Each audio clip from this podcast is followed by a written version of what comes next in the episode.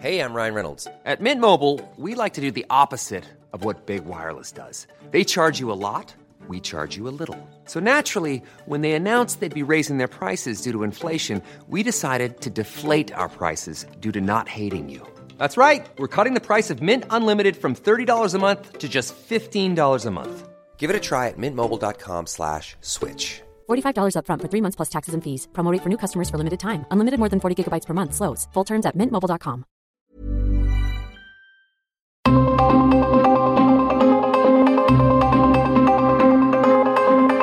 El Heraldo Radio presenta Zona de Noticias con Manuel Zamacona.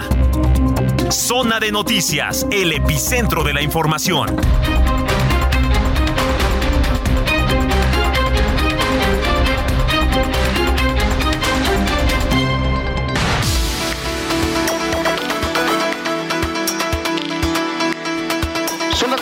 Tarde punto ya en el tiempo del centro de la República Mexicana. Señoras y señores, qué gusto que nos estén acompañando ya en zona de noticias a través de la señal de Heraldo Radio aquí en la frecuencia en el Valle de México, el 98.5 de FM.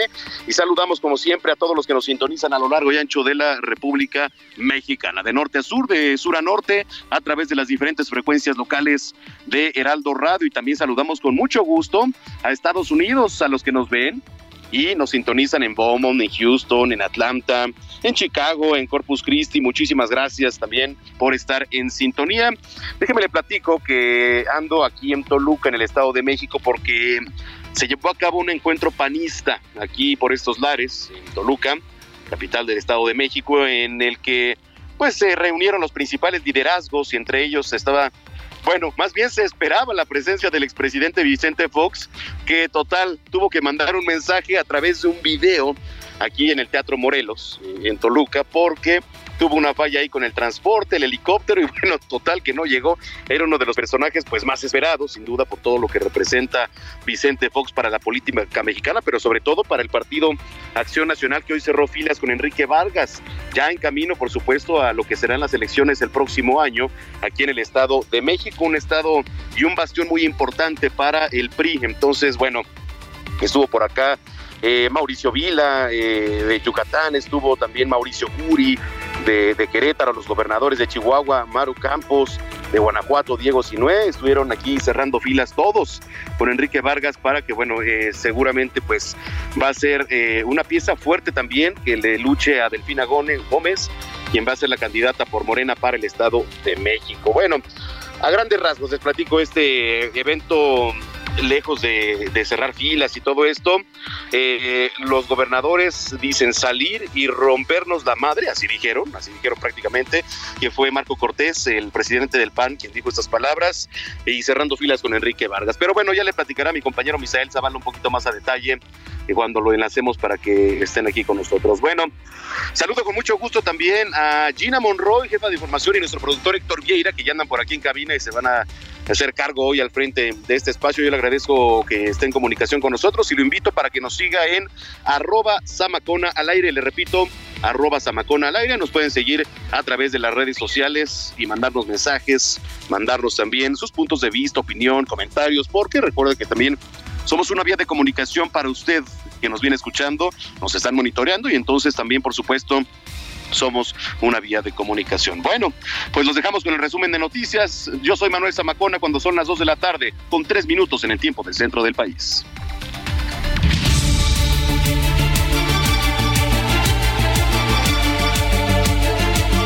Este domingo se realizó el encuentro con militantes y simpatizantes de Acción Nacional, donde destacadas figuras del blanqueazul se reunieron en Toluca, Estado de México. Enrique Vargas del Villar, uno de los aspirantes a gobernar el Estado de México, aseguró que Morena está destruyendo al país, por lo que el PAN actuará para evitar que la 4T llegue a gobernar la entidad. Vargas del Villar ratificó que para el 2023 debe concretarse la alianza con PRI y PRD y anunció que responderá con denuncias penales a quien lo difame al reconocer que seguirán las campañas de desprestigio. Sobre este acto también la gobernadora electa de Aguascalientes, Tere Jiménez, dio su voto de confianza a Enrique Vargas del Villar para que obtenga el triunfo como abanderado del Partido Acción Nacional durante las elecciones de 2023 en el Estado de México. En otros temas les comento que la fracción parlamentaria de Morena en la Cámara de Diputados alista su reunión plenaria los próximos 25 y 26 de, de, septiembre con la participación de los presidenciables, mejor conocidos como las corcholatas. De acuerdo con el reporte mensual de gastos conciliados que entregó el sistema de aguas local, en medio de la crisis hídrica que afronta el país, la Ciudad de México dispone de menos agua potable en comparación con 2018. Esto según SACMEX. El consumo promedio diario de los capitalinos es de 380 litros por día, por lo que esta reducción se traduce en el gasto de 670.789 personas. También en temas capitalinos, Guillermo Calderón, director general del Metro, supervisó los avances en las labores de modernización e informó que de forma simultánea al retiro de vías ya inició el tendido de la primera capa del nuevo balasto en el tramo Salto del Agua hacia Isabela Católica, así como la instalación del nuevo sistema de drenaje. En noticias internacionales les comento que la hija de un ideólogo nacionalista cercano al presidente ruso eh, Vladimir Putin, al que suele llamar el cerebro de Putin, murió cuando explotó una bomba en su automóvil en las afueras de Moscú.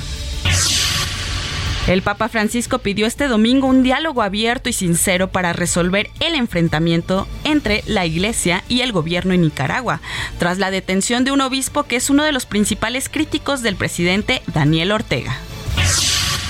Las autoridades somalíes pusieron fin este domingo a un ataque terrorista en el que murieron 21 personas y más de 100 resultaron heridas cuando hombres armados irrumpieron un hotel en la capital. También en temas internacionales, la primera dama de Estados Unidos, Jill Biden, dio negativo en la prueba de COVID por segunda vez consecutiva y ya va a terminar su aislamiento. Bueno, en noticias deportivas, la verdad es que esta nota sí me da pesar decirla. Y es que ayer el América propinó un histórico 7 a 0 a Cruz Azul en la mayor goleada que registró el conjunto celeste en su historia, dentro del marco de la décima jornada del torneo Apertura 2022 de la Liga MX, disputada en el Estadio Azteca. Y bueno, también por esto, allá en la Noria hubo muchos, muchos este, disturbios de parte de los aficionados. Vamos hasta el Servicio Meteorológico Nacional con mi compañera Patricia López. Te saludo con mucho gusto, Patricia. ¿Cómo estás? Hola, ¿qué tal? Muy bien, Gina, buenas tardes. Te saludo también con gusto a ti y a todos los que nos escuchan este domingo. Y les comento que el monzón mexicano continuará generando lluvias en el noroeste de la República Mexicana. Se esperan lluvias fuertes a puntuales muy fuertes, con posibles granizadas en los estados de Sonora, Chihuahua, Durango y Sinaloa, además de chubascos en la península de Baja California. Mientras que el paso de la onda tropical número 23 eh, por las costas de Michoacán y Colima ocasionará lluvias fuertes a puntuales muy fuertes, con posible caída de granizo también sobre las entidades del occidente de la República Mexicana. Además, canales de baja presión sobre la mesa del norte, la mesa central y el sureste del país, en combinación con la entrada de humedad de ambos litorales, originarán chubascos y lluvias fuertes a puntuales muy fuertes, con posible caída de granizo sobre dichas regiones, además en el Valle de México y la península de Yucatán. También se está pronosticando lluvia sobre el noroeste del territorio nacional. Por último, les comento que prevalecerá el ambiente vespertino caluroso a muy caluroso sobre entidades del noroeste, norte y noreste del país. También en la península de Yucatán se esperan temperaturas superiores a los 35 grados Celsius sobre 12 entidades del país. Gina, este es mi reporte desde el Servicio Meteorológico Nacional. Regreso con ustedes. Muchas gracias, Pati. Muy buena tarde. Hasta luego.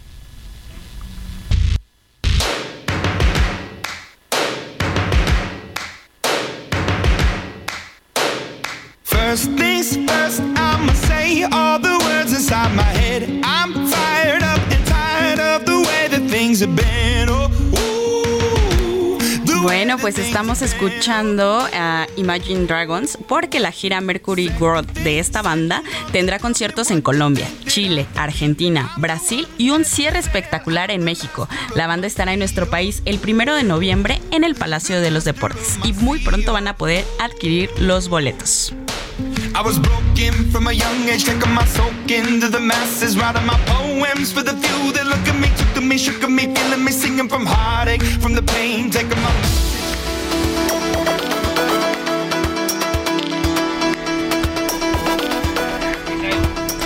Cuando en este momento son las 2 de la tarde con 9 minutos hora del centro de la República Mexicana, continuamos con más información aquí en Zona de Noticias. Les saluda Héctor Vieira a nombre de Manuel Zamacona, titular de este espacio informativo, quien estará en unos momentos más de regreso, ya que se encuentra cubriendo también actividades en Toluca, Estado de México. Mi querida Gina, muy buenas tardes y pues vamos a continuar con más de la información precisamente de este encuentro del Partido Acción Nacional, quien tuvo una importante movilización con militantes y algunos de sus miembros más distinguidos. Quien nos tiene el reporte completo es mi compañero y amigo Misael Zavala, reportero del Heraldo Media Group. Misael, te saludo con gusto. Muy buenas tardes. Buenas tardes, Néstor. Buenas tardes, Gina. Efectivamente, pues hoy el Partido Nacional mostró su músculo al reunir a más de 1.400 personas en el Teatro Morelos de cara a las elecciones en el Estado de México y las presidenciales del año 2024 del encuentro con militantes y simpatizantes de Acción Nacional en el Teatro Morelos del centro de Toluca en el Estado de México, eh, pues se hicieron presentes eh, pues algunos políticos, entre ellos Santiago Cris Milanda, diputado federal, quien revivió el lema de Vicente Fox en el dos, del año 2000, cuando el presidente Fox ganó la presidencia de la República, para decir que hoy, hoy, hoy vamos a comenzar a trabajar por Enrique Vargas del Villar para la candidatura al gobierno mexiquense y es que el panismo nacional y mexiquense hizo la presentación formal y lanzamiento del diputado local Enrique Vargas del Villar como aspirante a la gubernatura del Sur del Estado de México para el próximo año. También en Acción Nacional reunió a gobernadores, a diputados federales, locales, así como senadores y dirigentes del partido eh, del partido, entre ellos estuvieron los mandatarios estatales de Guanajuato, Diego Sinué, también de Querétaro, Mauricio Villa, y de Yucatán, Mauricio eh, perdón, de Querétaro Mauricio Curi y de Yucatán Mauricio Vilar. También eh, pues se dio un mensaje del expresidente de la República, Vicente Fox Quesada, quien dijo que pues se puso ya en uniforme de campaña y estará listo también para apoyar las candidaturas de Acción Nacional para el 2023 y 2024. Néstor, China, hasta que la información. Así es, Misael. Entonces, pues, como bien lo dices, en un principio mostró músculo la cúpula del Blanquiazul. Aproximadamente, Misael, ¿cuántos asistentes se dieron cita en este evento? Pues el, el Teatro Morelos estuvo bastante lleno. Eh, tiene una foto de 1.400 personas este teatro. Estuvieron dirigentes locales, dirigentes nacionales. Estuvo también encabezó esta reunión el eh, presidente nacional del PAN, Marco Cortés, también estuvieron algunos profesores como Xochitl de Ruiz y también pues eh, líderes locales y también diputados locales. Excelente, Misael. Pues entonces estaremos pendiente y pues seguramente en los próximos días estará pues ahora sí que avanzando esta pues esta movilización, sobre todo pues para definir posibles candidaturas. Como bien lo sabemos, el PAN, el PRI y el PRD tienen una alianza, esta alianza denominada Va por México y que incluso te comparto, Misael, hace unas horas aquí en el Heraldo Media Group, el aspirante y todavía coordinador del grupo parlamentario del PAN en el Congreso del Estado de México, Enrique Vargas del Villar, reiteró que la candidatura mexiquense para la elección del próximo año va a ir en, alianza. Entonces con esto está descartando eh, cualquier indicio de lo que se ha manejado recientemente de que posiblemente tanto el PRI como el PRD como el propio Blanquiazul irían en solitario con sus respectivos candidatos. Al parecer, esta es una señal de unidad al interior del panismo y que entonces, bueno, en los próximos días seguramente se estarán manejando pues más eh, acciones y más movimientos de cara a este proceso electoral que ya tenemos a la vuelta de la esquina. Te lo agradecemos mucho, Misael. Muy buenas tardes. Cualquier cosa estaremos pendientes nuevamente y si es necesario, regresaremos contigo. Claro, Néstor, quedamos a tus órdenes. Muchas gracias. Muchísimas gracias, Misael Zavala, compañero y amigo reportero del Heraldo Media Group. Y como bien lo comenta, todavía hay mucho barajeo, no solamente por parte del PAN, no olvidemos que por parte del partido oficial Morena, pues ya es prácticamente un hecho a la espera de que en las próximas semanas se haga oficial una inminente candidatura de Delfina Gómez, eh, otra secretaria de Educación Pública Federal, quien estaría repitiendo en la contienda electoral en la entidad mexiquense. Y vámonos a más estados de la República Mexicana, Gina, porque tenemos información importante desde el estado de Guerrero. Así es, vamos eh, con Diego Iván González porque hayan golpeado a un estudiante que desapareció en Acapulco en algunas fechas eh, recientes y la información es de Diego Iván González. Adelante, Diego. Una joven de 21 años de edad fue localizada golpeada en el fraccionamiento Costa Azul, ubicado en la zona dorada de Acapulco. Se trata de Andrea Monserrat García Martínez, estudiante de la Facultad de Comunicación y Mercadotecnia de la Universidad Autónoma de Guerrero, quien el 31 de octubre de 2021 fue reportada como desaparecida en la colonia Lázaro Cárdenas y, de acuerdo con la Fiscalía General del Estado, fue hallada sana el 13 de diciembre del mismo año. 14 días antes de que la fiscalía reportara de manera oficial la localización del estudiante, su familia aseguró que la joven había sido encontrada y estaba con ellos. Esto previó a que sus compañeros y maestros emprendieran una marcha en Chilpancingo para exigir que las autoridades la encontraran. Según datos proporcionados a El Heraldo de México, Andrea habría desaparecido por segunda vez. Sin embargo, en esta ocasión la fiscalía no cuenta con ningún reporte por parte de su familia, por lo que no se emitió ficha de búsqueda del protocolo ALBA y se desconoce desde cuándo no se sabía de su paradero. Las autoridades indicaron que habitantes del fraccionamiento hallaron a la joven la mañana de este sábado afuera de una tienda de la citada colonia con golpes en diversas partes del cuerpo y fue trasladada a una clínica para su atención médica. Por su parte, la fiscalía señaló que por el caso del estudiante se abrirá una carpeta de investigación una vez que la joven esté en condiciones para brindar su testimonio. En redes sociales colectivas feministas se han pronunciado porque se esclarezca el caso de Andrea. Con información de Carla Benítez, Diego Iván González. Muchas gracias, Diego. Y bueno, Héctor, ¿hay más información? Así es, eh, Gina, pues eh, la información no se detiene a pesar de ser fin de semana y como bien lo dijo nuestro compañero Diego Iván González, pues una situación delicada, sobre todo en varios puntos del país y Guerrero no es la excepción en materia de seguridad. Afortunadamente, dentro de los males, que bueno, esta joven estudiante pues fue hallada con vida y sobre todo que esperemos que las autoridades pues hagan las investigaciones correspondientes, no solamente para resolver este caso, sino otros más que lamentablemente nos lastiman como sociedad en cuestiones de desapariciones, en cuestiones de otros delitos. Pero bueno, vámonos al norte del país porque también eh, este sábado se vivió una intensa movilización en la colonia Las Américas de Tampico. Desafortunadamente, un hombre pues se suicidó y el reporte lo completo lo tiene mi compañero Carlos Juárez. Carlos, te saludo con gusto. Muy buenas tardes. Hola, ¿qué tal, Manuel? Muy buenas tardes. Qué gusto saludarte. Así es, una intensa movilización se vivió la tarde-noche del sábado en la Colonia de las Américas de la ciudad de Tampico cuando autores llegaron presuntamente para desalojar a un hombre que se eh, perpetró dentro de su vivienda. Los agredió a balazos a los elementos de la Policía Estatal y al final hizo explotar un tanque de gas para morir calcinado. Los hechos ocurrieron en la calle eh, Perú, entre Brasil y Paraguay, del citado sector, ubicado en la zona norte de la ciudad porteña. Sobre la víctima se dijo que era un hombre de entre 50 y 55 años de edad, quien presuntamente se quedó con la casa cuando su legítimo propietario falleció, ya que él trabajaba como chofer.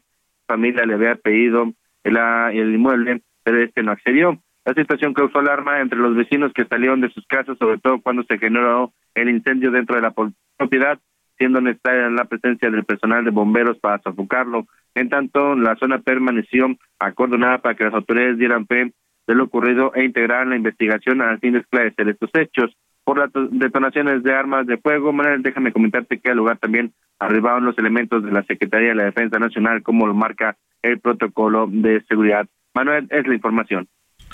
Muchísimas gracias, mi querido Carlos Juárez. Carlos Juárez, te saludo con gusto, Héctor Vieira. Manuel en unos minutos estará de regreso aquí en la cabina, pero te agradezco como siempre tu apoyo, tu información muy, muy puntual y muy precisa y seguimos en contacto. Que pases excelente tarde, Carlos. Muchas gracias. Y vámonos a otro punto de la República Mexicana. Gina Monroy, ¿qué tenemos? Así es, en Veracruz, dos patrullas de la Secretaría de Seguridad Pública fueron incendiadas en el municipio de Coatzacoalcos, Veracruz. Allá nos tiene toda la información Juan David Castilla. Adelante, Juan David.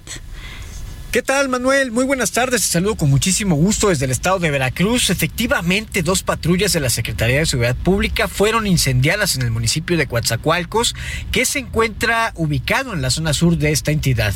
Los hechos ocurrieron alrededor de las 10 de la mañana del sábado sobre la avenida Pino Suárez, entre las calles José Cardel y Úrsulo Galván, de la colonia Benito Juárez de esta ciudad. De acuerdo con los testigos, el ataque fue contra un taller mecánico, donde sujetos dispararon sobre la fachada y lanzaron bombas molotov molotov a las patrullas que se encontraban estacionadas en esta zona. La SCP, a cargo de Hugo Guterres Maldonado, confirmó a través de un comunicado que se llevaron a cabo las labores para sofocar el fuego y que no se reportaron personas lesionadas. Las fuerzas federales y estatales mantendrán trabajos en la zona mientras las autoridades competentes realizan las indagatorias correspondientes. Los vecinos de esta zona reportaron estos hechos a los números de emergencia, toda vez que presuntamente escucharon detonaciones de arma de fuego. Se presume que este atentado pudiera estar relacionado con lo ocurrido el viernes 19 de agosto en la congregación Las Barrillas, donde sujetos armados dispararon contra el restaurante de mariscos Club Barrillas después de unos días de haber sido inaugurado. La SCP recién dio a conocer que fue detenida una banda generadora de violencia en Coatzacoalcos, presuntamente implicada en estos hechos de la congregación Las Barrillas. Este es el reporte desde Veracruz, Manuel. Excelente tarde. Muchas gracias, Juan David. Como siempre, la información muy completa. Y bueno, tenemos más información en este eh, recorrido de corresponsales, Héctor. Así es, Gina, amigos del auditorio, porque ahora del estado de Veracruz nos vamos al centro del país, al estado de Hidalgo, porque la información no se detiene y el reporte completo lo tiene mi compañero Axel Chávez. Axel, te saludo con gusto. Muy buenas tardes. Hola, ¿qué tal? Muy buen día. Te informo que para la ex candidata a la gubernatura de Hidalgo y secretaria general del CEN del PRI, Carolina Vigeno Austria, la detención del ex procurador Jesús Murillo Caram por posible desaparición forzada, tortura y contra la administración de justicia en el caso Ayotzinapa es una cortina de humo para olvidar la situación de un país que, asegura, está en llamas. Al externar su solidaridad con el también exsecretario de Desarrollo Agrario, Territorial y Urbano en la administración de Enrique Peña Nieto, además de exgobernador hidalguense, época en la que fue parte de la formación y proyección política de cuadros como Carolina Vigiano y el actual gobernador Omar Fayad Meneses, la Secretaría General del Partido Revolucionario Institucional sostuvo que la aprehensión de Murillo se trata de un distractor de la Administración Federal a cargo del presidente Andrés Manuel López Obrador. Eh, la secretaria priista dijo confiar en la integridad del ex procurador y exigió que tenga un proceso apegado a derecho. Mencionó también que eh, considera que el gobierno ha demostrado que no está interesado en la justicia, por lo cual consideró que este acto es un distractor y una cortina de humo para olvidar que el país está incendiado, así lo mencionó eh, expresamente, que la inflación se ha disparado, el sistema de salud está en crisis, que hay una enorme corrupción e ineficiencia y que no les gusta gobernar, pero sí estar en permanente campaña electoral. Hasta aquí la información. Muchísimas gracias Axel Chávez desde Pachuca, la capital del estado de Hidalgo. Pues este caso del ex procurador general de la República Jesús Murillo Caram, que la noche de este sábado vivió pues su segunda noche, valga la redundancia, en el reclusorio norte de la Ciudad de México y a quien se le dictó la medida de prisión preventiva. No olvidemos que el próximo miércoles 24 de agosto se llevará a cabo la segunda audiencia allá precisamente en el reclusorio norte capitalino donde se seguirá definiendo la situación jurídica del también exgobernador del estado de Hidalgo, una entidad que en los próximos días estará viviendo la alternancia porque precisamente el próximo 5 de septiembre estará rindiendo protesta el señor Julio Menchaca como gobernador de la entidad, con lo que se acaba una hegemonía priista de más de 80 años gobernando aquella entidad y que en la figura de Omar Fayad Meneses estará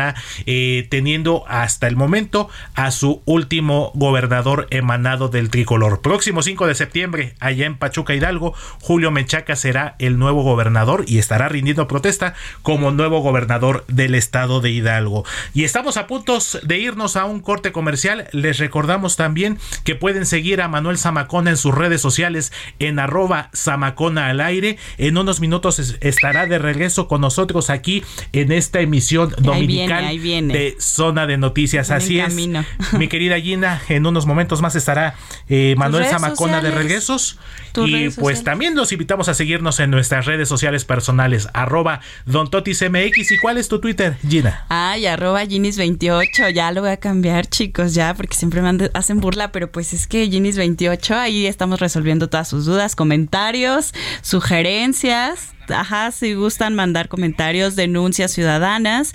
Eh, también eh, Manuel Zamacona de repente, seguramente ahorita nos está escuchando ahorita en el trayecto para que él nos venga diciendo como esta onda de que pues ya se acabó, prácticamente ya se acabó el evento. Él bien lo comentaba al principio del programa.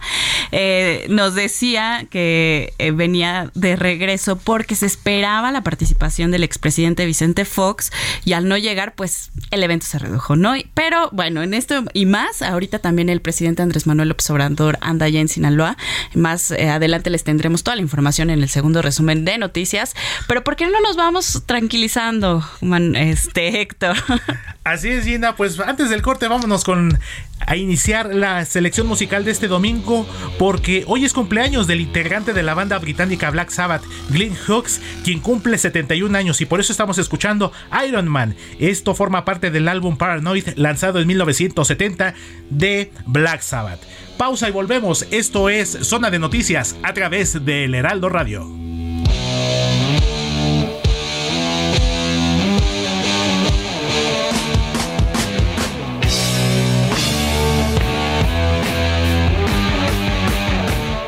Vamos a una pausa y regresamos con Manuel Zamacona a Zona de Noticias.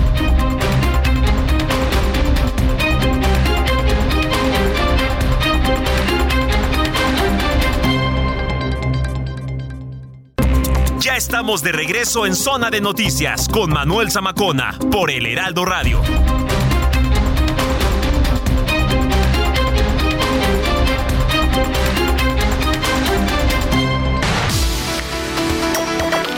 Muchas gracias por continuar con nosotros aquí en Zona de Noticias, eh, dos y media de la tarde, Héctor Vieira. Pues seguimos con toda la información. Ya saben que en fines de semana esto no descansa tampoco. De hecho, los últimos fines de semana han sido muy movidos en materia informativa. Y bueno, también relajamos un poco la agenda porque fíjate, Héctor, que ya se viene el maratón de la Ciudad de México. ¿Lo has corrido? No, de hecho en mis años mozos como deportista lo más que llegué a correr fue una carrera de 11 kilómetros. Eh, normalmente llevaba yo eh, las distancias de 5 y 10 kilómetros y sin lugar a dudas Gina, el Maratón Internacional de la Ciudad de México es uno de los eventos deportivos más tradicionales y más importantes, no solamente aquí en la capital del país, porque a este evento se dan cita corredores tanto nacionales como internacionales y sobre todo porque a lo largo de su historia ha tenido eh, importantes eh, momentos, ha sido escenario, por ejemplo, el Estadio Olímpico Universitario, un recinto histórico en la historia del deporte mundial, como lo fueron los Juegos Olímpicos de 1968 celebrados aquí en nuestro país. Y pues qué mejor que platicar de este evento que ya está a la vuelta de la esquina y para eso saludo y me da mucho gusto hacerlo a Raúl Paredes Peña, quien es precisamente el director del Maratón Internacional de la Ciudad de México. Te saludamos con gusto, Gina Monroy y Héctor Vieira. Raúl, muy buenas tardes. Buenas tardes, Héctor y Gina. Pues ya estamos con todas las endorfinas puestas para dentro de hoy, en ocho días, de esta hora, ya habrá concluido el Maratón de la Ciudad de México en, la, en su edición número 39 donde esperamos tener grandes resultados. Primero, como ya lo comentamos, con la visita de corredores internacionales que han aceptado venir a, romper el récord de la ciudad, porque es un maratón con una... es complicado, diferente, es retador, ¿no? Por su altitud, pero al mismo tiempo es como tú lo comentabas, es muy bonito la, toda la, ruta y la del maratón que sale desde este ícono, como bien lo dices, el Estado Olímpico de Seúl y pasa por las principales avenidas y calles de nuestra capital para llegar al Zócalo de la Ciudad de México. Raúl, cuéntanos por qué es tan emblemático la ruta que va a seguir este maratón, o sea, qué puntos de la ciudad, de la capital mexicana va a recorrer y eh, esto como también pues nos eh, pone a nivel internacional para este tipo de eventos que la verdad son simplemente magníficos en materia deportiva. Mira, el Maratón de la Ciudad de México además está catalogado en el lugar número 9, estamos en el top 10 de los maratones del mundo. Contamos con la etiqueta Elite, avalada por la World Athletic, que es la segunda en el nivel de los maratones más importantes. Y además, para quien quiera de repente eh, ansía por ir al maratón de Boston, este maratón es clasificatorio, si haces ciertos tiempos y ciertos requerimientos, también para los que son este corredores digamos, semiprofesionales también les sirve para, para, ellos. La ruta, mira, es preciosa, sales del estadio de Ciudad Universitaria, recorres Avenida Insurgentes, no pasas por el World Trade Center, estos primeros 10 kilómetros son en descenso, ahí hay que tener para todos las corredores que lo vayan a correr, tener cuidado para que no se vayan muy rápido porque puede ser engañoso. Llegamos ahí a la glorieta de insurgentes, luego entramos por la calle de Oaxaca a, lo que es la colonia Condesa, pasamos por la glorieta de Cibeles, eh, llegamos a la calle de Nuevo León, volvemos a regresar por Nuevo León, agarramos Sonora, llegamos a, Avenida Chapultepec para entroncar con Florencia. Cuando vas por Florencia te encuentras con el Ángel de la Independencia, das vuelta a la izquierda y bueno, pasas ya por toda esta zona financiera, ¿no? La Torre Mayor, eh, la Torre de V, y ahí entramos al bosque más bonito de todo, de todo el mundo, que es el bosque Chapultepec. Pero aquí también es muy importante para los corredores que sepan que aquí está una zona adoquinada, que es prácticamente unos 800 metros, que hay que tener una buena pisada, este que digamos es la parte que colinda con la Casa Colorada, eh, o lo que le llaman la milla, para salir a la calle de Tipatito, pasamos luego nuevamente a Reforma, pasamos por un, un lado del, del Auditorio Nacional, por Julio Verne entramos a Polanco y recorremos el Parque Lincoln, salimos a Mazarí, que es la, la calle ¿no? con la, digamos, la colonia más cosmopolita y además con esta oferta gastronómica tan importante de nuestro país, para recorrer todo lo que es Mazarik. Primero vamos hacia Mariano Escobedo y luego otra vez en ascenso hasta la calle de Molière. Llegamos a lo que hoy, por Molière, llegamos a lo que hoy es Ciudad Carso, pasamos ahí a un lado del Museo Sumaya, este, volvemos a regresar al Ejército Nacional, que esto nos conecta prácticamente con un puente de pies en el kilómetro, en el kilómetro prácticamente 29, que para muchos ya cerca del 30, pues este, dicen que la famosa barrera, entonces tú vas a ver el puente de Piers, la, la verdad la altitud es muy similar a lo de Ciudad Carso, pero cuando ves el puente pues te impacta, ¿no? Ahí en, en, en Piers nos conectamos con la calle Darwin, que es la colonia en Sures, luego volvemos a regresar un cachito de Polanco para tomar lo que es Gandhi, hay nuevamente reforma, entonces ya pasamos por la Diana, el Ángel, el, Monumento de la Revolución, la Glorieta de Bolívar, regresamos por reforma, agarramos Avenida Juárez, la Alameda, el Palacio de Bellas Artes, que además hoy el Palacio de Bellas Artes es la medalla que se van a llevar para quien cruce la meta, entramos al centro histórico por la calle de Madero, luego damos vuelta en la calle de Bolívar a la derecha, luego volvemos a agarrar República del Salvador y ahí llegas a 20 de noviembre, das vuelta a la izquierda y para los que son creyentes van a ver la catedral, que seguramente ahí ya muchos, híjole, tendrán muchas emociones, y pues prácticamente a un lado está el Palacio Nacional y ahí habrán concluido los 42 kilómetros 195 y recibirán su, su medalla del Palacio de Bellas Artes, pero si lo ves es una ruta muy bonita, turística, nos habla de la historia de nuestra ciudad y también de su progreso, entonces, la verdad también para los corredores recreativos es una es una vista increíble de lo que es nuestra Ciudad de México. Así es, eh, Raúl, como bien lo comentas, y sobre todo una peculiaridad, como bien lo comentas, y que tiene la Ciudad de México, lo que es la altura, recorrer por los sitios más emblemáticos no solamente es un atractivo visual, yo creo y considero que también es una motivación muy importante, porque además eh, algo que tiene esta ruta y por lo que me estás comentando y por lo que nos dices es, eh, son diferentes tipos de superficies, además un punto muy importante que es a considerar para los corredores lo que es la altimetría. Entonces ahí también es una importante prueba para quienes se dedican a esto de manera profesional, para quienes lo hacen de manera recreativa y que bueno, ya el tener eh, la meta en la plancha del Zócalo Capitalino, donde precisamente en 1968 fue la cúspide de este evento, que fue de donde precisamente partió. Aquí fue a la inversa, en 1968 salió del Zócalo Capitalino para terminar allá en el Estadio Olímpico Universitario. Entonces, sin lugar a dudas, va a ser una prueba muy importante. Y sobre esto, Raúl, ¿cuántos corredores eh, tienen contemplado que participarán en esta edición del maratón? Eh, prácticamente hasta el día de hoy tenemos 17 mil corredores registrados. Si todavía alguien se quiere registrar, puede ingresar a la página del maratón o de emoción deportiva o a Tiendas Martí e inscribirse hasta el miércoles de esta semana. Y también durante la expo pueden inscribirse quien, quien todavía lo desee y quien haya este, aceptado el reto. Estos son 17 mil corredores y también Nos han confirmado por ahí de 20 corredores internacionales con muy buenos tiempos que ya este, ellos estarán llegando a la ciudad entre el, entre el miércoles y jueves y estarán también presentes en el World Trade Center, que es donde se van a recoger los kits para las y los corredores.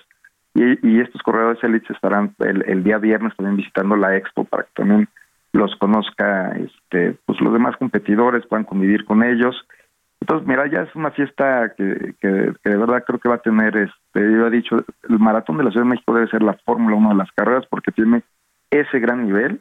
Nada más que aquí los bólidos somos las los corredores. Estoy casi y, además lo que decías México otra peculiaridad son sus porras. La gente se prepara prácticamente igual que un maratonista por tres meses, cuatro meses, su ahorro, compra sus naranjas, sus aguas, hace sus carteles, como por ejemplo este Mario Bros que ponen el honguito para que uno agarre energía, este o, o, algunos muy chuscos de córrele porque atrás viene la suegra, entonces digo, ah, somos además los mexicanos muy creativos, entonces seguramente va a ser una fiesta muy importante. El, el medio maratón de la Ciudad de México ya lo fue, estuvo completamente lleno, 25 mil corredores, más las porras, había 50 mil personas, las endorfinas estaban por toda la carrera, entonces fue algo increíble y hoy estamos convencidos que este gran maratón va a dejar mucho que hablar en esta edición número 39, porque además es el gran regreso de las carreras después de la emergencia sanitaria. Tuvimos maratón el año pasado, pero hoy la gente ya está más tranquila. Entonces, sin duda, las calles van a estar muy contentas, muy felices y además que también todo esto pues, ayuda a la derrama económica, que es muy importante también para los hoteleros, para los restauranteros. Entonces es, un gran espectáculo, porque además genera ingresos a, a, la, a la Ciudad de México. Así es, como bien lo comentas Raúl, el turismo, el comercio, todo lo que gira alrededor de este evento. Y pues ya para cerrar, ¿alguna duda, alguna pregunta más, mi querida Gina? Así es, bueno, pues Raúl Paredes Peña, director eh, del Maratón Internacional de la Ciudad de México. Finalmente, finalmente, eh, ¿alguna recomendación que le das a estos eh, deportistas corredores que van a participar en este maratón ya dentro de ocho días? Mira, durante esta semana ya creo que, mira, los que ya están listos ya dieron su mejor esfuerzo, hicieron sus distancias, ya, ya fueron a partes altas de, de la ciudad a generar fuerza y resistencia. Esta semana solo queda seguir haciendo algunos trotes, masajes de descarga, ya, ya, no, ya no tronarse, ya no complicarse, ya, ya estar un poco más relajados de los entrenamientos pesados que tuvieron, alimentarse bien, que es parte del éxito de una carrera e hidratarse también perfecto, llegar temprano, no se confíen, hay que llegar eh, desde, yo sí les diría, traten de llegar 5.30 de la mañana a Ciudad Universitaria para que primero puedan encontrar y ubicar bien dónde su, dónde su corral, eh, puedan calentar, que es muy importante, no no se no vayan a entrar en frío al, al, al, maratón, por eso sí prevengan el tiempo, el metro de la ciudad como siempre estará abriendo sus puertas a las 5 de la mañana y para quien traiga su número pues, será gratuito. Entonces ya está todo listo, pero los corredores no se confíen, alimentense, hidrátense, descansen y hagan estiramientos y nos vemos en la meta el 28 de agosto en este maratón del CEL de la Ciudad de México. Muchísimas gracias, Raúl Paredes Peña, director internacional del Maratón de la Ciudad de México, por aceptar la comunicación en Zona de Noticias. No, muchas gracias, Gina. Muchas gracias, Héctor. Muchas gracias a ti, Raúl. Estaremos pendientes y el próximo 28 de agosto tendremos una fiesta y una cita con el Maratón Internacional de la Ciudad de México. Cuando en este momento son las 2 de la tarde con 42 minutos aquí en Zona de Noticias. Hablemos de tecnología con Juan Guevara.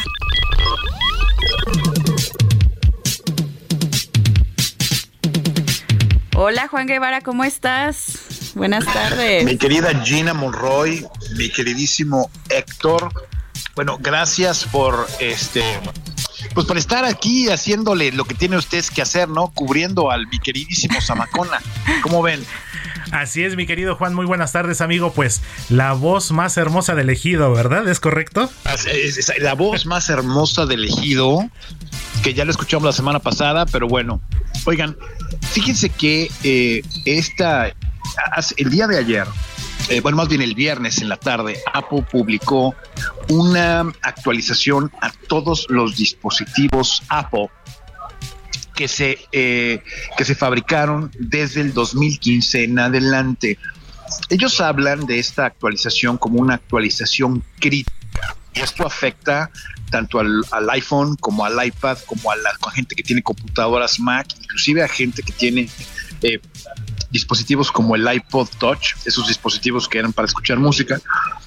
Todos los dispositivos Apple eh, que se fabricaron del 2015 en adelante tienen una vulnerabilidad que ellos consideran crítica de seguridad, en donde alguien puede inyectar código maligno a los dispositivos, a su computadora de escritorio, a su computadora laptop Mac y a sus dispositivos, si es que tienen control de un sitio de Internet y pueden mediante páginas de Internet tomar control del dispositivo. Eso es algo que no habíamos visto. En general, eh, Apple, los dispositivos Apple son muy seguros. Eh, sin embargo, Apple ha estado pues como nunca lo hemos visto, dándole de izquierda a derecha, tratando de anunciarle a los usuarios que tienen en este momento que me están escuchando que eh, bajar el, parche de seguridad, la nueva actualización que ya lanzó Apple directamente a todos los dispositivos para poder cerrar esta vulnerabilidad de, de, seguridad. ¿En qué consiste? Bueno, que, lo que consiste es, hay una parte del dispositivo que se llama WebKit que para no hacerles mucho de jamón, es la parte que se conecta al Internet, la parte que se conecta al web. Y entonces mediante código específico se puede eh, inyectar eh, código maligno al teléfono o a la computadora. Y entonces se puede eh, se pueden correr lo que se llaman programas malignos dentro del propio teléfono o dentro del de la propia computadora que les dan control total del dispositivo. ¿A qué me refiero? Fotografías, eh, videos, contactos, listas de correo electrónico. En las computadoras Mac se les da acceso eh, pues prácticamente de administrador a todo lo que es la computadora. Así que bueno, Apple dice que este, esta vulnerabilidad está siendo explotada, es decir, que está siendo utilizada en este momento en el Internet Así que está urgiendo a todos los usuarios en este momento que usted me escuche que va manejando, que eh, actualicen los dispositivos, todos los dispositivos Apple que ustedes tengan. Para, para, aquel que no sabe, bueno, es muy fácil. Para poder actualizar el dispositivo, usted tiene un, un, iPhone o tiene un iPad, usted se va a los ajustes del teléfono del iPad, le dice actualizar y entonces va a descargar de manera automática este parche de seguridad y permita que el teléfono se reinicie y que se actualice. Esto es en el iPad, en el iPod Touch o en el iPhone. En las computadoras eh, Mac que están corriendo el, el, OS Monterrey, el sistema operativo Monterrey, que es bastante reciente, lo mismo, se van a ajustes de la computadora, descargan el, el parche de seguridad, se va a tardar dependiendo de su conexión de internet unos 5 o 7 minutos y permiten que la computadora complete totalmente se reinstale. La ventaja, este, Gina, la ventaja, la ventaja, Héctor, de que se actualice de esta manera el sistema operativo tanto en las Macs como en el iOS es que si existía esta vulnerabilidad o esta vulnerabilidad estaba siendo explotada en su teléfono y no se daban cuenta, eh, pues cierra la vulnerabilidad y deshabilita cualquier eh, tipo de software maligno que pudieran, y subrayo, pudieran haber estado este, utilizando o instalando. Eh, ¿Cómo se pueden dar cuenta que un teléfono está comprometido, especialmente el iOS? Bueno, primero, se les, se les calienta el teléfono mucho, la batería se descarga fácil, el, el acceso a Internet es bastante lento, eh, en las computadoras Macs lo mismo, el, eh, empieza a fallar el Wi-Fi, la conexión del Wi-Fi, y puede haber instancias en las que pues, eh, obviamente se puede sobrecalentar la computadora. Entonces, ahorita que me están escuchando, sé que van manejando, hay que poner atención a la gente que va manejando, este, pero sí es importante que se den cuenta que esto es algo que no puede esperar, que están a riesgo, porque en este momento se han encontrado ya dispositivos iOS eh, comprometidos que pudieran estar siendo eh, remotamente controlados por, por hackers, por gente que no tiene otra cosa mejor que hacer que fregar a los demás. Entonces, eh, sí les recomiendo en este momento, en cuanto tengan la oportunidad, que actualicen todos sus dispositivos Apple porque esto lo considera Apple crítico. Ellos están hablando de que esta actualización es crítica y que es urgente. ¿Cómo ven? Así es, mi querido Juan, sobre todo muy importante porque más allá del, bueno, por supuesto que es importante el valor que pueda tener el dispositivo, pero sobre todo lo más valioso y eso creo que no tiene precio, mi querido Juan, nuestra seguridad, nuestros datos, nuestra información personal y pues es un atento llamado para, como bien lo dices, todos nuestros amigos que tengan estos dispositivos de Apple que lo puedan hacer de inmediato. Se van a invertir unos minutos, pero lo más importante, van a proteger su privacidad, su información y todos sus datos. ¿Dónde te podemos leer, mi querido Juan Guevara? A ver, ahí les va, fíjense, súbanle su radio, ahí les va. Entonces, eh, si tienen preguntas sobre esta actualización o cualquier otra cosa, Juan Guevara TV, se los repito, Juan Guevara TV en todas las plataformas y envíenme sus preguntas y comentarlos para irlos contestando aquí en Zona Tecnológica. Así es, mi querido Juan Guevara, pues estaremos pendientes entonces, ahí está el llamado, dispositivos Apple, hay que actualizarlos de inmediato. Mi querida Gina, algo más con mi querido No, pues Juan, muchas gracias por esta información valiosa y te estamos leyendo en redes sociales nos escuchamos dentro de ocho días. Pórtense mal, cuídense bien, niños. Gracias por, por, el por cuidar el changarro tan bien como lo hacen ustedes. Como debe de ser, mi querido Juan. Abrazos a la ciudad espacial Houston, Texas, cuando en este momento son las 2 de la tarde con 49 minutos. Cine, cámara, acción con Gonzalo Lira.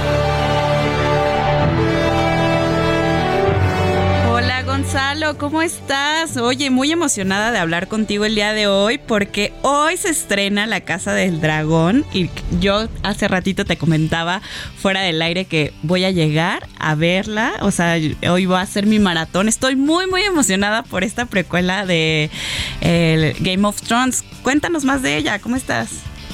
Muy bien, muy contento de escucharles. Este, pues mira, tan, tan contenta diría yo que hasta, hasta los micrófonos tomaste. Sí, le dije a Manuel, a ver, quítate y me toca hablar con Gonzalo Lira para hablar de esta super serie que la verdad es que HBO le está apostando a todo, ¿no? Digo, no iban a dejar morir este mercado.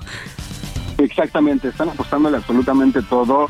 A, pues sí, quizás es su franquicia más eh, exitosa, eh, su producto más exitoso hoy en día y pues afortunadamente para ellos es un, es un producto que se, que se presta, ¿no? Para, para esto de saltar en el tiempo, de ir al presente, de ir al pasado, y pues esta vez se van a ir al pasado de eh, la, la, historia que conmovió y que atrapó a tantas personas durante casi una década, que fue la de eh, Game of Thrones, ¿no? Juego de Tronos. La Casa de Dragón es una precuela, de entrada hay que advertirle a la gente, es una precuela que eh, lo que hace es pues al final va a contextualizarnos eh, mucho de qué es lo que pasaba, pero sobre todo va a hacernos entender la relación que tenían los personajes con los dragones, que pues bueno, por ejemplo, en, Game of Thrones no la conocimos hasta por ahí de la sexta temporada más o menos, eh, fue que se estableció muy bien, bien eh, cómo se llevaba esta relación y, y ahora lo veremos desde el principio entonces, creo que eso va a traer mucho. Yo no se las quiero echar mucho a perder, ya tuve la oportunidad de ver la primera, el primer episodio de esta temporada. Qué emoción. Y creo que, ajá, creo que quienes, quienes estén familiarizados con los personajes se van a emocionar mucho porque sí hay muchos guiños, pero si hay algo de lo que yo luego me quejo mucho de la cultura pop hoy en día, no sé, de sagas eh, como Animales Fantásticos, ¿no? Que es dejar que nos permite a Harry Potter o Jurassic World que nos permite a Jurassic Park, es que se sienten forzados esos guiños. Es como miren cómo estamos tomando en cuenta los fans. Y aquí no, aquí realmente es una conexión directa de personajes que tiene que ver pues, hasta con una cuestión sanguínea, por decirlo de alguna forma. ¿Te parece que escuchemos un poco, eh, y ahorita yo les hago la traducción, de qué es lo que me contaron eh, David Frankel y eh, Matt Smith, que son dos de los protagonistas de esta nueva serie, sobre su experiencia al momento de acercarse y hacer el casting? Vamos a escucharlos. Vamos a escucharlos. Is it hard for us? Well, yeah, we're, we're nervous. You know, we're, yeah. we're, nervous for people to see it. We got to sit through the screening in LA uh, two days ago, and and you know, it's a, it's a it's a weird feeling because it sort of is your thing that you're doing with your friends and people that you love, and then all of a sudden you're going to give it out to the uh, big wide world. The world, and they're going to decide whether they like it or not. So yeah, we, we you know we, we care, um, but we'll, we'll see what what the fans feel. You know, it's completely surreal for me. I mean, Matt's been to Comic Con before, so he he's a seasoned pro, but I, I, it was completely surreal for me. I, I yeah, I, I couldn't believe it. I was, I asked for, I there were some pictures I'd never seen, and I was like, can I, I asked one of the, I, I was like, can I have one? Can I have one? Can I have one, please? We've got 17 dragons, and luckily I get to ride Caraxes, who is a, a grumpy, cantankerous outsider, much like Damon. It was, it was good fun. Uh, my my girlfriend Grace at the t- well my first girlfriend she, she and I watched it all together. So it was like we'd, we'd stay in and just and we binged it in about like, I don't know three weeks. We watched the whole first six seasons. But I spoke to her this morning. Um, yeah. yeah yeah yeah. I spoke to her this morning and she yeah she thinks it's crazy. She thinks it's crazy. Pai de Rito Ahí está. A ver, ¿Qué? ¿Qué? A ver, ¿qué dijeron? Oye, ante, antes, antes de que nos traduzcas todo este hermoso inglés británico, eh, nos queda un minutito, si no, si no mal estoy viendo. Entonces, eh, para irnos a corte te vamos a retomar, pero a ver, en un minutito, dinos.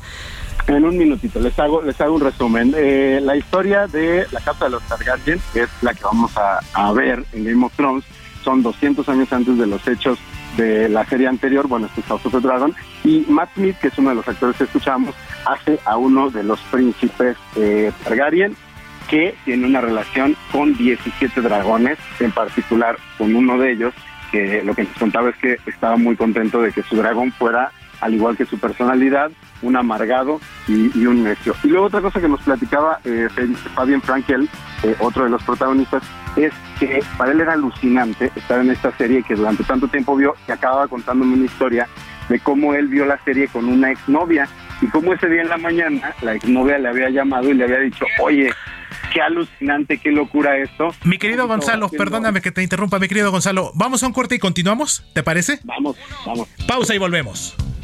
Vamos a una pausa y regresamos con Manuel Zamacona a Zona de Noticias.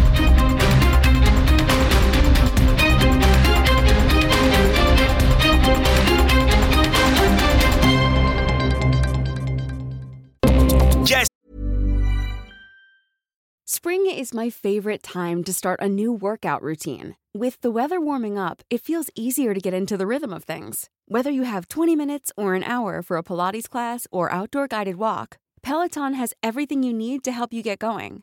Get a head start on summer with Peloton at onepeloton.com. Estamos de regreso en Zona de Noticias con Manuel Zamacona por El Heraldo Radio.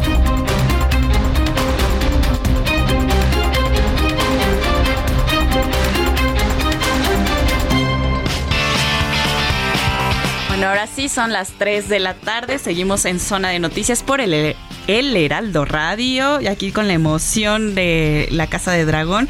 Eh, pues Gonzalo, dinos para ir finalizando con este tema, porque todavía nos queda una serie, ¿no? Todavía nos queda una película por ahí, pero bueno, básicamente era eso, ¿no? Este, la Casa de los Targaryen, 200 años antes, la relación con los dragones, bueno, escuchábamos al elenco que nos platicaba precisamente eh, pues, sobre estos personajes, sobre la emoción de formar parte de esta saga y la historia de Fabián Frankel, que es un absoluto desconocido hasta hoy por la noche, que yo creo que pues su vida va a cambiar, y como la exnovia le llamó para decirle, oye, qué padre que vas a estar en Game of Thrones, y como él casi casi que dijo, pues ya ves, ya ves amigas, la veíamos juntas y mira nada más. Lo que dejaste ir. Lo que dejaste ir, exactamente. Oye, y, y lo que te decía es, si a lo mejor no son fans de Game of Thrones, a lo mejor este quieren ver algo mucho más ligero, también se estrenó en Netflix una película que se llama Day Shift o Turno de Día, con Carla Souza, con Jamie Foxx, eh, y que nos cuenta la historia de un limpiador de albercas que de noche es cazador de vampiros, hasta que pues las circunstancias de la vida, circunstancias además muy comunes y corrientes, la necesidad de pagar la escuela de su hija, lo hacen tener que eh, dejar el trabajo de cazador de vampiros le mandan a una especie de eh, vigilante porque ya hay una unión de cazadores de vampiros en la realidad que retrata esta, esta película y pues se tiene que hacer frente a una gran villana que es interpretada nada más y nada menos que por Carla Souza. Bueno, es una película palomera, es la realidad, no ofrece mucho más. Sin embargo, a través de la eh, figura de los vampiros y de las historias que nos cuenta, logra hacer referencia a problemas que sí existen en la vida real, eh, en particular para la comunidad latina y para la gente que vive en California. Carla Sousa me platicó precisamente cuáles son esos otros temas. Vamos a escuchar. aunque no es un tema, obviamente, como tú dices, es una película palomera, toca, eh, toca esas fibras. Luego mi personaje es un personaje que llega a eh, reclamar tierra y al ser mexicana, pues está reclamando el Valle de California, ¿no? Entonces eso es otra cosa que también me, me interesaba mucho de, de, esta historia, de que era, el Valle era realmente, era de México, este, antes de ser, eh, digamos, de los, obviamente ahora es como a través de los ojos de la vampira, pero, pero a mí se me hacía un concepto también, este, muy poderoso. Eh, y sí, creo que también el, la acción de la película, como el director es un director de, es su primera película y él era un director de stunts y de eh, todas esas películas de acción es su fuerte y entonces él logró hacer cosas que no se ven como los contorsionistas y todo esto que vemos en la película que, que no existía en el mundo de, de vampiros aún. Oye, pues sí suena muy palomera, la verdad súper palomera, pero este a veces es domingo, a veces también dan ganas de justo, ¿no? De ponerle, de apagarle al, al, al cerebro, de, de, poner a descansar a la ardilla y que y que simplemente nos cuenten una historia boba en la que no tenemos que hacer demasiadas cosas. Yo no le veo lo malo a este plato. No, está súper bien. La verdad es que, digo, hoy sí quiero pensar un poco con la de House, este, La Casa del Dragón, pero pues igual para algo más tranqui, nos vamos con esta otra recomendación que me agradó mucho. Sí. Pues, Gons... Van a, van a tener que hacer un repaso por el árbol genealógico de los personajes para que Cañón. la disfruten un poco más, pero creo que aún sin gustarles eh, Game of Thrones, está, eh, se ve que vale la pena y que va a poder entrarle la gente que no necesariamente la conoce. Perfecto, pues me parece increíble. Pues Gons, ¿dónde te seguimos para estas y más recomendaciones? Claro que sí, estoy en las redes como arroba Goni, C-O-M-Y.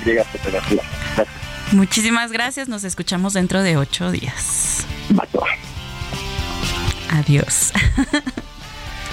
Cuando en este momento son las 3 de la tarde con 4 minutos hora del centro de la República Mexicana, vámonos a un resumen informativo con Gina Monroy. Como en el año 2000, el expresidente Vicente Fox Quesada se puso el uniforme de campaña, una camisa azul con sombrero de ala, para apoyar el proyecto de acción nacional para las elecciones de 2023 en el Estado de México y las presidenciales de 2024.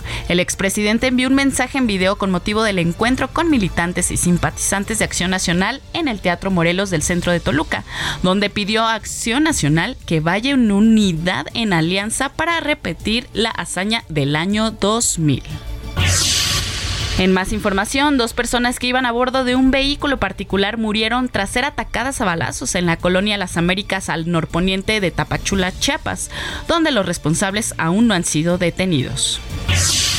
La Secretaría de Marina Armada de México en la sexta región naval activó el Plan Marina en su fase de auxilio en los municipios de Guaymas y Empalme, apoyando ayer a la autoridad municipal de Guaymas en la eh, pues repartición de despensas. Asimismo, rescató a siete personas debido a las inundaciones provocadas por las fuertes lluvias en las inmediaciones del Valle de Guaymas y Empalme, esto en Sonora. Oigan, les comento que en noticias deportivas, pues ahora son 11 victorias al hilo las que suman los Diablos Rojos del México, eh, quienes toman ventaja de 1-0 en la serie de zona, luego de vencer 10 a 6 a los Pericos de Puebla en el estadio Alfredo Harp ante más de 13 mil aficionados. En mis labios tenerte, la tentación me eleva y me dan ganas de volverte a probar. Eh, eh, carita de inocente. Pero bueno, Héctor, ¿te gusta Dana Paola? ¿Te gusta la música de Dana Paola? Pues tiene canciones bastante moviditas, mi querida Gina. No es propiamente de mis artistas favoritas, pero bueno, es algo agradable, algo moderno. Tiene un, trae un toque justo moderno, le está llegando bien a las nuevas generaciones, la verdad. En los antros suena todo lo que da. Y es que Dana Paola está en las listas de popularidad más importantes de Latinoamérica actualmente. Y este su reciente sencillo, Éxtasis, está siendo un hit. La cantante compartió su video donde la verdad es que luce prácticamente sin ropa. O sea, sale con un mini, mini, mini, mini bikinis, es súper guapa.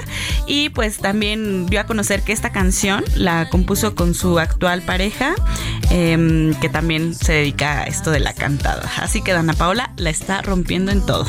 Así es, Gina, y sobre todo este tema que está bastante movidito, bastante agradable, y pues se apunta a ser yo creo que uno de los éxitos del año. Sí, y de verano ahorita está muy muy bien con éxtasis Dana Paola. Súbele manito. El piso me da vuelta y estoy viendo violeta. Ay, ya estoy en la segunda vuelta y mis sentidos van a explotar. Yeah. Zona de espectáculos con Nayeli Ramírez.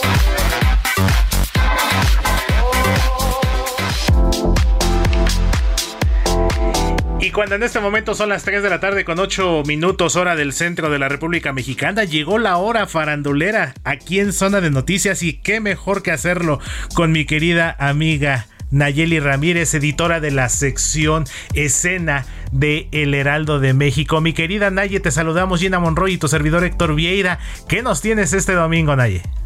Hola chicos, buenas tardes. Qué bueno platicar con ustedes, Gina y ya. ya nos amigo hacía falta. Héctor. ¿Cómo están?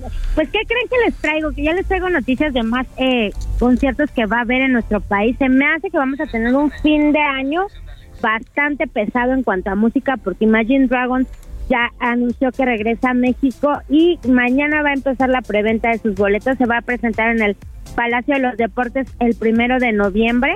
Entonces ya está anunciado, ya está confirmado. Mañana empiezan los los boletos a la venta y a lo mejor van a empezar también la venta de estos eh, peluches de, del doctor Simi que ya está ya se está haciendo una tradición aventarlos en los conciertos aunque ya se dieron cuenta que también Ramstein bueno los fans de Ramstein pidieron que por favor no lleven este muñeco a- al concierto que van a dar en octubre porque la banda es muy especial y que se puede enojar Claro. pero el doctor Simi ya lanzó también su su propaganda y dice, pues ahí voy, Ramsen ya está hasta con su look bien rockero, bien metalero. Entonces yo creo que sí vamos a ver mucho de este fenómeno en todos estos conciertos que se vienen, ya se viene también el Corona Capital, que también ahí fue donde empezó esta, mm, entre comillas, transición que están haciendo de lanzar estos peluches.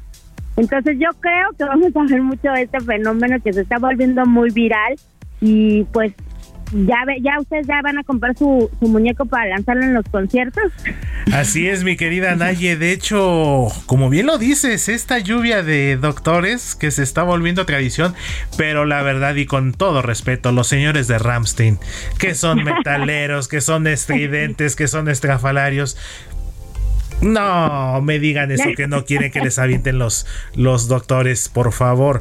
¿Que acaso les da, como diría el perrito del meme, les da ansiedad o qué? O sea, la verdad, me parece algo como que no, no, no, no me cuadra por parte de Ramstein. Y mira que, que me agrada y mira que, que sí he seguido su trayectoria a lo largo de todos estos años. Pero sí, me parece que un poquito, por no decirlo de otra palabra, un poquito biberón de su parte, Naye. sí, están. eh, Bueno, en realidad fueron los fans en las páginas oficiales de, fans de Ramstein. Ellos todavía no se, han, no se han pronunciado, pero seguramente vamos a tener algunos comentarios. Ya vimos a Rosalía como toda esta semana se hizo viral con todos los muñequitos que le lanzan y ella se sacó una foto, lo subió a sus redes. Ella muy contenta de haber recibido todos estos peluches. Y se viene también Guns N' Roses. Yo creo que también va a haber un, un doctorcito ahí bien rockero que le van a lanzar a Axel Rose a ver si no, no lo descalabran o algo así, pero no creo, ¿verdad? No, oye, pensé también en los conciertos, por ejemplo, que ya viene Harry Styles y Dua Lipa, o sea, también Ah, me sí. imagino que les van a aventar de todo, ¿no? A ellos y son un poquito más accesibles. Ah, di- Dicen aquí en la producción que a Dua Lipa le avientan de todo, ¿no? Chicos, Ajá, estamos no, hablando del Simi. ya, ya se fueron por otro lado, Sí. bueno, pero... no, bueno, Son tremendos estos muchachos. Sí, no, no, no. Guapísima. Sí, está. Entonces, sí, también los Jonas Brothers vienen en 15 días. Es cierto. También aquí a, al- a la Ciudad de México. Y platiqué con una chica que fue de las que también se hicieron viral por lanzar estos, estos muñequitos y dice que ya está lista y que ya tiene su muñeco para lanzarlo en el concierto porque pues ya lo hicieron, lo están haciendo como ya una moda, la verdad. Entonces yo creo que sí, tienes razón Gina, vamos a estar viendo en todas las redes de estos de estos cantantes que vienen y de los chicos que lo lancen, pues muchos muñequitos voladores ahora. Así es, no, pues con que no les peguen, ¿verdad? Exactamente, mi querida Naye. Y sí. Pues ahora sí que aumentará drásticamente la producción de estos doctorcitos de peluche. ¿Y qué me dices, Naye? Confírmame, eh, OV7 también se presenta ya en septiembre, ¿verdad? ¿Es correcto? Ya, en septiembre, ya ves que iban a hacer una gira como de reencuentro. Los 30 pero años. Llegó la pandemia, ajá, llegó la pandemia, entonces tuvieron que ellos cancelarla. Después hubo unos dimes y diretes, como ya sabes, que estaban peleados, que no, que los derechos, pero pues ya confirmadísimo, en septiembre ya vienen. Bueno, van a hacer esta gira, van a empezar en la Ciudad de México y van a visitar todavía otras ciudades que no han confirmado todas las fechas, pero pues sí, ya los vamos a tener juntos. Yo creo que preparan un buen espectáculo. Ellos son muy buenos, desde chiquitos eran muy buenos entonces seguro también los boletos van a bola. Así es, mi querida Naye, este 30 aniversario de OV7, que pues ya en realidad ya estaríamos hablando que son 32, porque como bien lo dices, se nos retrasó este, esta gira con motivo de la pandemia y estar muy pendientes. De hecho, te he de confesar, querida Naye, yo compré mi boleto para el concierto que iba a ser en mayo del 2020. Se postergó después a septiembre del 2020 luego febrero del 2021, te voy a ser muy honesto, ya no sé si mi boleto todavía va a servir, ya lo perdí o cómo va a funcionar. ¿Qué te parece si en una próxima entrega o la próxima semana checamos ese tema para los fans de OV7 que tengan sus boletos de estas de esta primera gira o de estos primeros conciertos que originalmente iban a ser hace dos años? ¿Qué es lo que va a pasar y cómo se va a manejar esta situación? Claro que sí, yo lo checo y yo creo que vas a tener una respuesta positiva, amigo, porque eh, OV7 siempre ha respetado mucho a sus fans y pues si tú ya tenías tu boleto y se pospuso porque muchos pasó eso y, todos lo repusieron, muchos quisieron que les regresaran su dinero, pero muchos les le respetaron el boleto que ellos ya habían comprado para las próximas fechas. Ahí estaremos pendientes, mi querida Naye, porque te he de confesar, ya estoy afinando la garganta para cantar, por supuesto, los éxitos. Digo, he de confesar, son contemporáneos prácticamente míos porque somos casi de la edad. Y bueno, por supuesto, ver a Lidia Ávila y a Mariana Ochoa, bueno, ya, ya me reencontraré con ellas, Naye. Yo creo que va a ser un gran concierto. Ya estaremos también pendientes para traerles todos los detalles. Naye, pues muchísimas gracias. Dime dónde te leemos, dónde te seguimos para estas y más este, pues, recomendaciones de espectáculos. Mis redes sociales son arroba Nayemay, Twitter e Instagram y obviamente nos pueden leer en toda la plataforma del Heraldo Media Group y los domingos aquí con ustedes.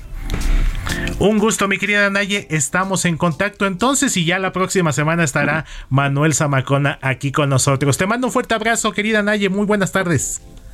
Muy buen domingo, chicos. Cuídense mucho. Igualmente. Nayeli Ramírez, editora de la sección escena del Heraldo de México, cuando en este momento son las 3 de la tarde con 15 minutos hora del centro de la República Mexicana. Vámonos de los espectáculos, vamos a continuar por supuesto.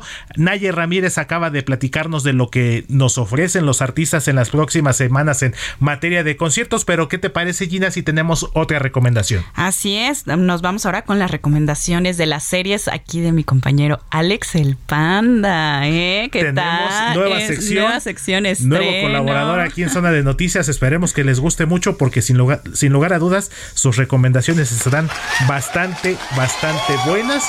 Y sobre todo para quienes el domingo en la tarde queremos ver algo, alguna opción, alguna serie, Alex el Panda nos tiene todos los detalles. Te escuchamos con gusto, Alex. Yo soy Alex el Panda y estas son las series impausables de la semana. Sandman, en Netflix. Esta historia fantástica se centra en Sueño, un ser poderoso que, como su propio nombre lo indica, es la encarnación de las imágenes oníricas. A través de él, conoceremos diferentes historias del pasado y cómo uno puede aprender de sus propios errores. Sueño pertenece a la familia conocida como los Eternos, formada por destino, muerte, destrucción, deseo, desespero y delirio.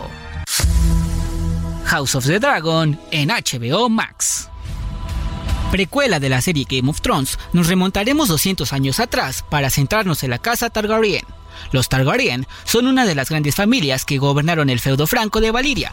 Para ganar sus batallas, criaron y entrenaron dragones para combatir, siempre bajo su escudo de un dragón de tres cabezas de gules que arroja llamas.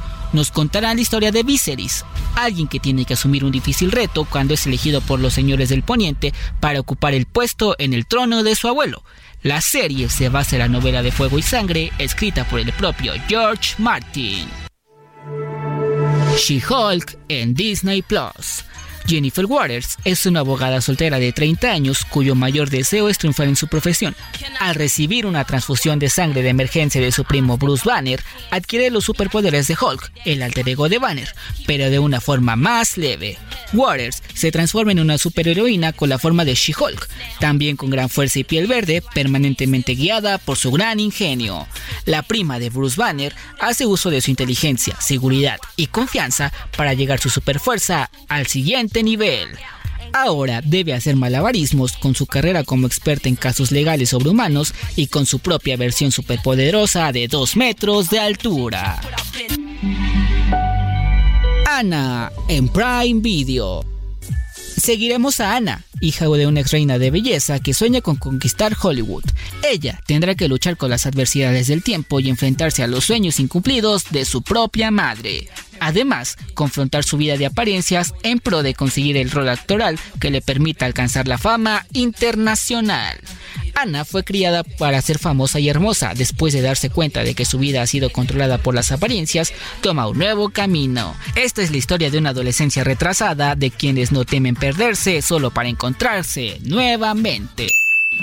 Si quieres conocer más, sígueme para descubrir estas y más recomendaciones de tus plataformas favoritas en todas las redes sociales como Impausable con Alex el Panda. Bye.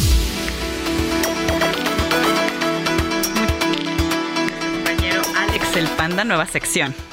Así es, bienvenido Alex y pues, ¿qué les parece si continuamos con más información y vamos a darle un cambio a la información?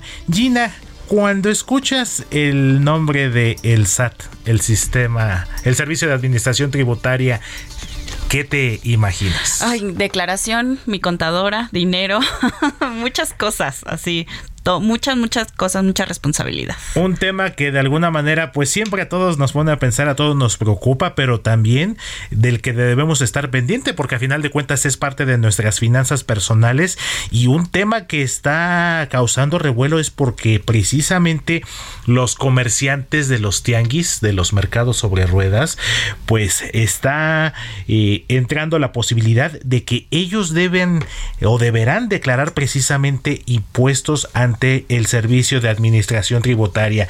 Pero quien nos tiene los detalles y a quien saludo y me da mucho gusto hacerlo es al contador público certificado Mauricio Traín Bautista. Maestro, lo saludo con gusto. Gina Monroy y Héctor Vieira, muy buenas tardes. Platíquenos de este tema, por favor. Muy buenas tardes, Héctor. Muy buenas tardes, Gina. Gracias por el espacio. Pues mira, son temas eh, verdaderamente complicados porque para poder entrar la economía informal a la economía formal han sido muchos, muchos este, años de trabajo y muchas formas que los han querido regular. Sin embargo, no han podido, no han podido este, sexenios, programas sociales, muchas cosas y no lo han hecho. Ojalá, ojalá y que verdaderamente este, hoy en día pueda ampliar la base eh, tributaria nuestro gobierno porque bien hace falta ese, ese ingreso este, fiscal. Pero fíjate bien, es una obligación de todos los ciudadanos mexicanos contribuir al gasto público. Es una, un mandato de, de nuestra Constitución. En el artículo 31, fracción cuarta, lo podríamos tener muy, muy presente. Entonces no es como que algo que se haya sacado de la chistera nuestro gobierno, nuestro Estado, porque es una situación de, de, este, de Estado, de funcional, sus principales funciones, que contribuya al mexicano, ¿sí? o, todo residente, todo residente en nuestro país y hasta no residentes que tengan fuente de ingresos aquí en territorio nacional. Pero, pero ¿cómo van a contribuir? ¿Qué, qué mecánica van a, van a adoptar? ¿Cómo es que lo van a hacer? Porque realmente yo como contribuyente, ¿qué gano al pagar mis impuestos? ¿Qué gano al contribuir con, mi, con el gasto público? Las funciones del Estado, pues es brindar salud, seguridad, educación. Entonces, es, es como, como, como siempre decimos, son en esta relación tributaria, el Estado debe de garantizar estos este, servicios y el contribuyente debe de contribuir. Entonces, pues sí, qué bueno que alcance eh, el Estado a estos contribuyentes, a estos este, sujetos no no este no que no contribuyen entre comillado que no contribuyen porque sí pagan algunos impuestos como eh, impuestos indirectos sí como el IVA o, o, como este impuestos de adquisición de inmuebles o como impuestos sobre autos nuevos y otras tantas contribuciones pero sí sí pagan. Pero qué gana qué gana el contribuyente que que ahora lo quieren este eh, eh, que entre a la modalidad de la economía formal Así es, maestro Mauricio, y como bien lo dice, pues es un proceso complejo y que no es nada improvisado, por supuesto. No olvidemos que a lo largo de la historia, pues este comercio informal, que si bien es cierto es muy importante para la economía de las familias en cuestión sobre todo de temas de canasta básica y todo, ha habido intentos precisamente por regularizarlos, no solo fiscalmente, sino también físicamente, con la apertura de algunas eh, plazas comerciales, sobre todo yo recuerdo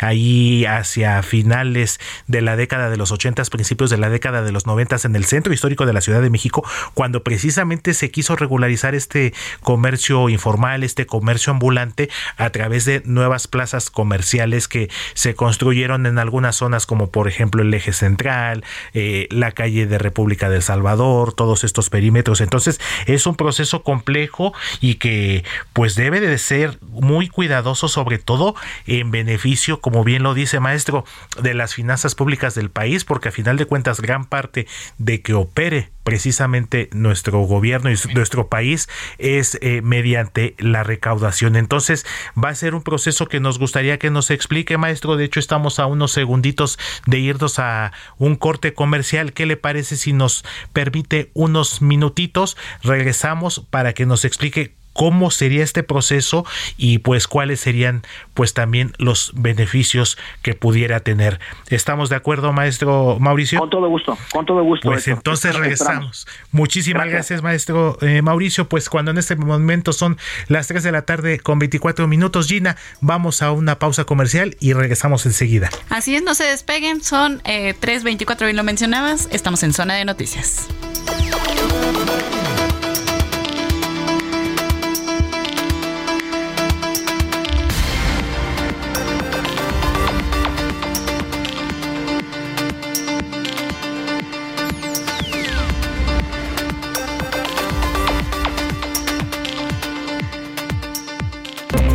A una pausa y regresamos con Manuel Zamacona a Zona de Noticias.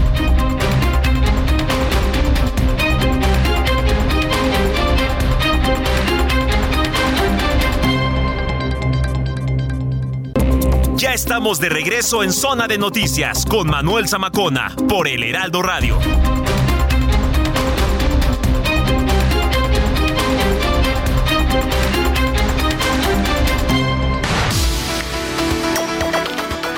Las 3 de la tarde con 30 minutos hora del centro de la República Mexicana. Continuamos en esta última media hora de zona de noticias y teníamos pendiente la plática con el maestro Mauricio Treín Bautista, contador público certificado, quien nos iba a explicar cómo sería este proceso de regularización de los tianguistas para que puedan hacer ya declaraciones ante el Servicio de Administración Tributaria. Aquí estamos de regreso, maestro. Lo escuchamos con gusto. Muchas gracias. Hay pláticas eh, el SAT se reunió con la este con la Concanaco, la Confederación de Cámaras Nacionales de Comercio, para tener un censo o buscar un censo con este tipo de, mercados sobre ruedas o tianguis y comenzar a, este, afiliarlos o, registrarlos al RFC al Registro Federal de Contribuyentes y, y, este y ubicarlos en el régimen simplificado de confianza. Este nuevo régimen que nació este año para que les den cabida. Este régimen simplificado de confianza no regula este, la utilidad o la rentabilidad del negocio. Eh, se, se, este, se hace la determinación de impuestos a través de los ingresos cobrados, de las facturas que emitan los contribuyentes que pertenezcan a este régimen. todos aquellos eh, contribuyentes que no rebasen más de 3 millones y medio de pesos al año van a estar en este régimen. Entonces es un espacio donde les quieren dar cabida a estos contribuyentes para que puedan regularizar su este, economía informal y puedan pasarlos para ellos. Las ventajas que, que, que ellos están buscando es que sus negocios crezcan porque pueden este, tener este apertura de créditos eh, de instituciones financieras que cuenten con, con este con la regulación de una de un este servicio social como el sector de, de LIMS que pueden afiliar a sus trabajadores. Entonces todo esto se escucha eh, romántico y demás. Sin embargo va a ser una tarea eh, muy muy maratónica para que los eh, este, este tipo de empresarios, este tipo de comerciantes logren convencerse y, afiliarse al RFC o inscribirse al RFC. Así es. Son programas ambiciosos porque hablamos de una economía informal más del 50% de la economía económicamente activa. Entonces, ojalá, ojalá y esté un buen resultado porque se requieren, se requieren este, eh, ingresos fiscales para poder distribuirlos en todos los eh, eh, demás sectores, principalmente salud, economía, este, salud, educación y seguridad pero que verdaderamente haya una transparencia por parte del Estado y que esta dualidad o esta relación jurídico-tributaria como es el, el contribuyente y el sujeto activo, el Estado, verdaderamente hagan sus tareas juntos.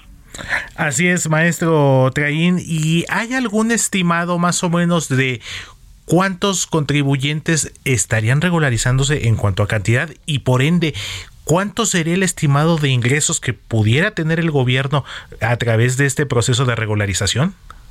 Eh, según según este estándares aquí este que han estado manejando hablamos más de 650 mil este eh, mercados sobre ruedas y que hay entre locatarios no sé eh, en cada en cada establecimiento más de, de mil locatarios que podrían tener todavía los ingresos eh, este no se no se dimensionan sin embargo es una una situación de regular a más del 50% a más de, de esta 50% de economía a un 20% en este mercado sobre ruedas sí que, representan más de cuatro millones y medio de personas en el país.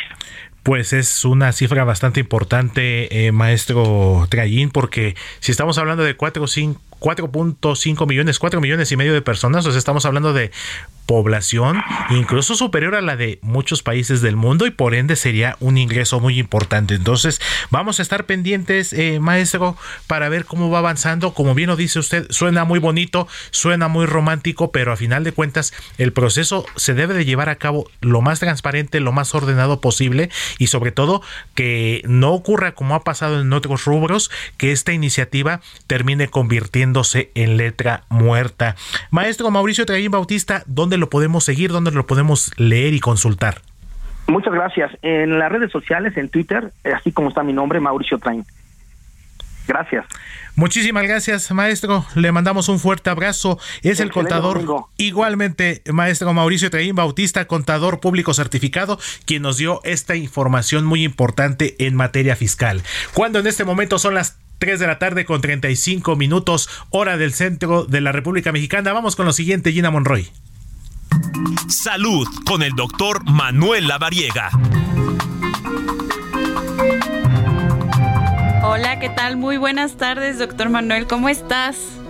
Hola Gina, qué gusto saludarte. Excelente tarde para ti, para todos en cabina y a todo el auditorio. Ay, me da mucho gusto también saludarte. Oye, hoy tengo entendido que vamos a hablar de las cinco apps para cuidar la salud de los pacientes. Esto es un tema que de verdad me llama mucho la atención porque ahorita no vivimos sin aplicaciones digitales en nuestros eh, dispositivos móviles y pues para tenerlos al alcance de la mano de cualquier situación médica. A ver, cuéntanos más de esto.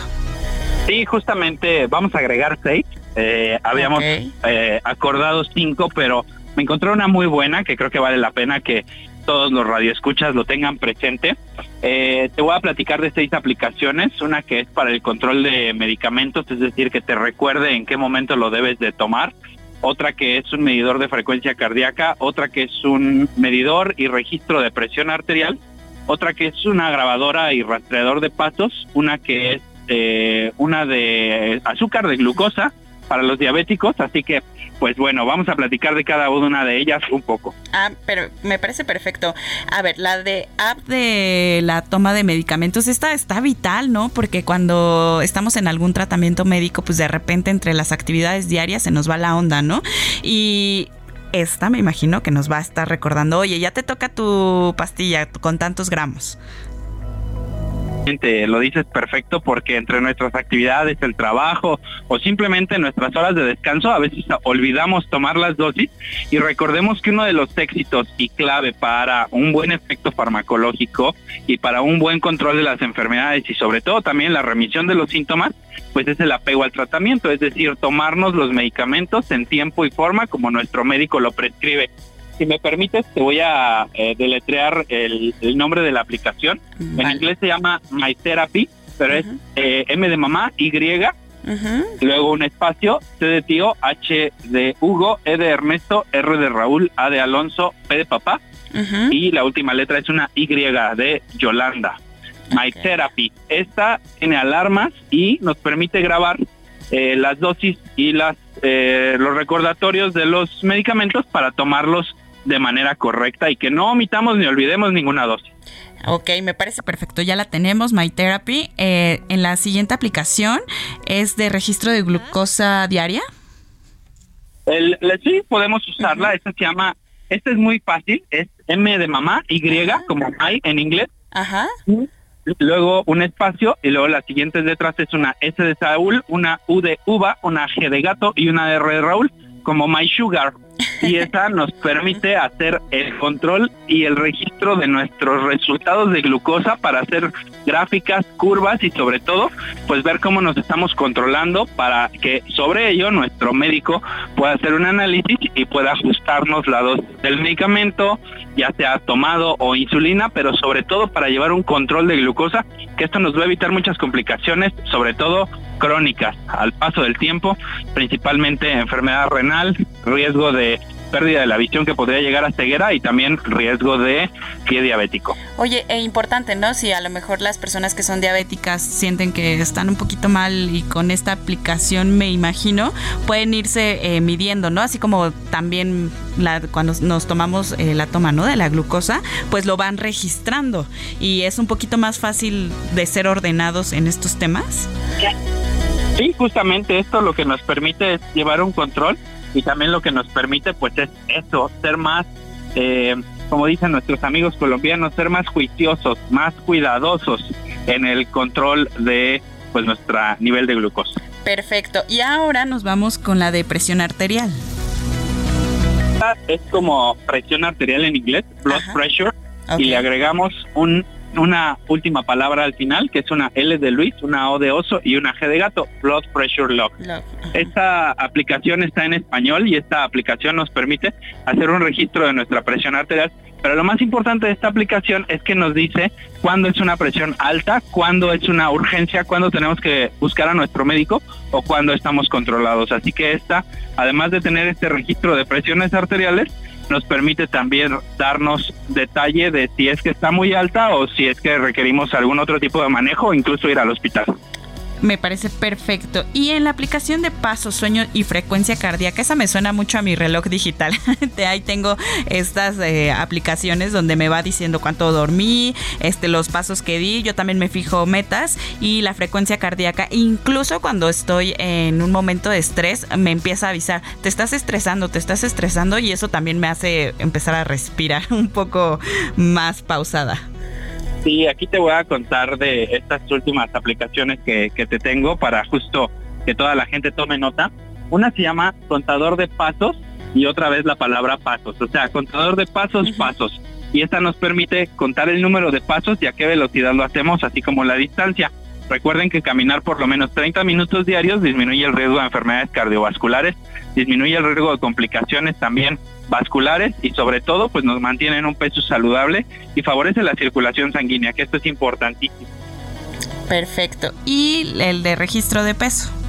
Eh, sí, esto también nos permite hacer una gráfica para poder ir revisando nuestro peso, cómo vamos manteniéndonos, incrementando o disminuyendo, porque de repente, no sé si les ha pasado, estamos en fin de año y de repente sorpresa, de la última visita a la báscula y a la siguiente tenemos 3, 4, 5 kilos de más. Entonces, este es justamente un track de peso, así se llama, peso track, y esto nos permite pues hacer vigilancia de nuestra peso entre una visita a la báscula y la siguiente. Entonces, esto nos va haciendo este registro.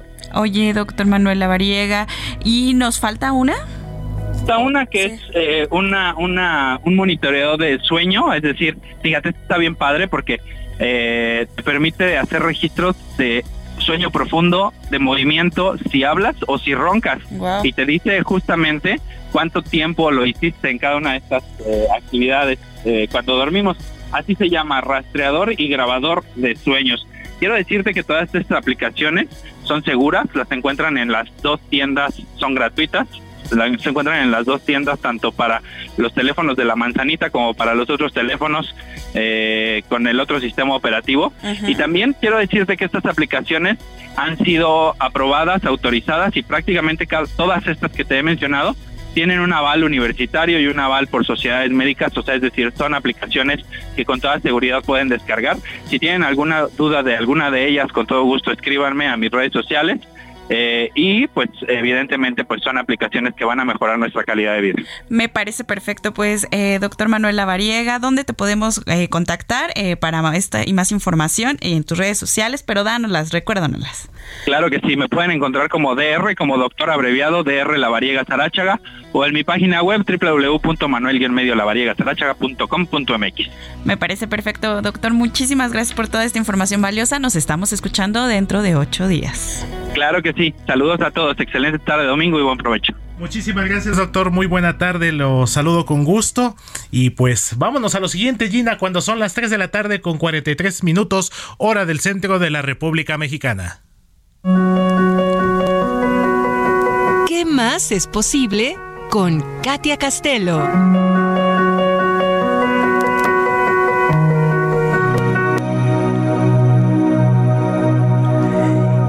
Como cada domingo tenemos, por supuesto, a nuestra querida coach de barras de Access, Katia Castelo, quien hoy nos va a platicar de algo que sin lugar a dudas a mucha gente nos preocupa, este tema de las expectativas, cómo podemos vivirse en ellas y qué mejor que tú nos lo expliques. Mi querida Katy, te saludo con gusto, muy buenas tardes. Hola Héctor, buenas tardes, qué gusto escucharte. Y así es, un tema muy relevante y que a todos nos sucede todo el tiempo, estamos viviendo con expectativas y qué es lo que sucede cuando esas expectativas no son como nosotros justamente esperamos, viene una frustración muy grande. Aunque recibamos algo maravilloso, si tenemos una expectativa totalmente diferente, ¿qué sucede? Nos frustramos, y seguramente para todos los que nos están escuchando en este momento pueden identificar alguna situación donde ha pasado esto, que dices, wow, yo tenía una expectativa totalmente diferente, ya sea acerca de una persona, de un lugar, de una experiencia. Y entonces, por eso es que vivir con tantas expectativas, sector, nos puede limitar muchísimo de recibir otras experiencias que también son igual de grandiosas, simplemente que nuestra mente está controlando todo todo el tiempo. Entonces, se trata de fluir más. Así es, mi querida Katy, como bien lo dices, y sobre todo en este tiempo de redes sociales donde muchas veces las personas queremos dar una imagen de nuestro trabajo, de nuestra vida diaria, las relaciones humanas como tal, pues también es un proceso en el que tenemos expectativas de lo que podemos esperar de otras personas. Entonces es un eh, momento muy especial el que estamos viviendo, sobre todo como sociedad actual, y este tema de las expectativas, Katy. Definitivamente, y un tema muy relevante que son las redes sociales, porque vemos tanta información de personas compartiendo su vida y de repente pensamos que queremos lo mismo, pero realmente es una expectativa que a lo mejor ni siquiera es nuestra, Héctor. Tal vez nos estamos dejando pues sí, influenciar o nos estamos alineando con los puntos de vista de los demás y podemos, podemos tener una vida grandiosa, fabulosa, pero como no es la que veo en redes sociales o como no es la que a mí me gustaría, la que me platicaron que es la historia del éxito, entonces creo que mi vida está mal o que no han llegado cosas graciosas a mi vida. Cada vez que vivimos sin expectativas, perdón, nos dejamos eh, justamente sorprender y disfrutar más, porque Así es, mi querida Katy, sobre todo porque pues muchas veces eh, recibimos cosas muy buenas, muy positivas, pero algo que a veces como seres humanos tendemos a, a, repetir un patrón es que a veces no nos creemos las cosas y cuando nos llegan a veces pensamos que realmente no las merecemos y no les damos el valor que realmente tienen justamente eso, ¿no? El valor, el poder eh, vivir en gratitud. Y hoy les quiero compartir algunas preguntas o frases que podemos hacer al iniciar el día para justamente vivir sin expectativas y dejarnos sorprender. Podemos simplemente repetir, universo, sorpréndeme, universo, muéstrame algo milagroso, algo hermoso hoy. Y simplemente diciendo estas palabras cuando iniciamos nuestro día, ya estamos en esta disposición de recibirlo todo y de justamente permitirnos sorprender, como los niños chiquitos. Todos los que tenemos niños pequeños en nuestra familia sabemos cómo es su vida, se sorprenden por cualquier cosa que a lo mejor como adultos no vemos relevante. Sin embargo, los niños realmente sí tienen este poder de sorprenderse.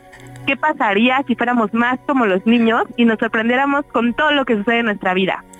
Es para el día de hoy, para todos los que nos escuchan. ¿Qué tal que cambiamos la perspectiva y nos permitimos realmente sorprendernos, sorprendernos mucho más? Sin nada, justamente, sin expectativa. ¿Qué puede suceder si simplemente nos dejamos sorprender. ¿Cuántas cosas grandiosas pueden llegar a nuestra vida y cuántas cosas grandiosas ya tenemos y que a lo mejor no hemos valorado como bien lo comentas?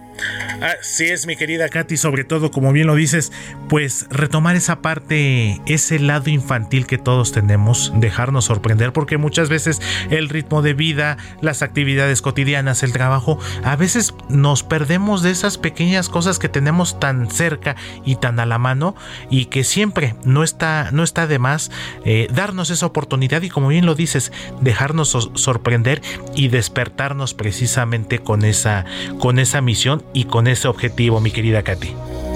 Así es, Héctor, divertirnos más, porque la vida justamente se trata de esto, de disfrutarla, de divertirnos y de todas las expectativas que nos frustran, soltarlas, dejarlas ir, vivir en el hoy, en el presente, porque eso definitivamente nos nutre más y con base a eso estamos creando una vida mucho más grandiosa.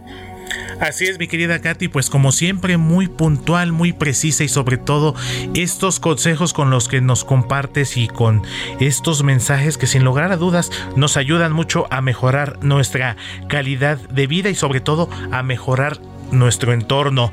Mi querida Katy, ¿dónde te podemos seguir? Eh, compártenos tus redes sociales. Muchas gracias, claro que sí, me pueden encontrar en Instagram como arroba Katia Castelo y estaré feliz de estar en contacto con todos, con todos ustedes. Pues muchísimas gracias, mi querida Katy. Nos escuchamos, ¿qué te parece la siguiente semana? Ya con Manuel Zamacona de regreso también. Claro que sí, me dará mucho gusto. Un fuerte abrazo a todos. Abrazo de vuelta, Katia Castelo coach de barras de Access, cuando en este momento son las 3 de la tarde con 49 minutos, hora del centro de México.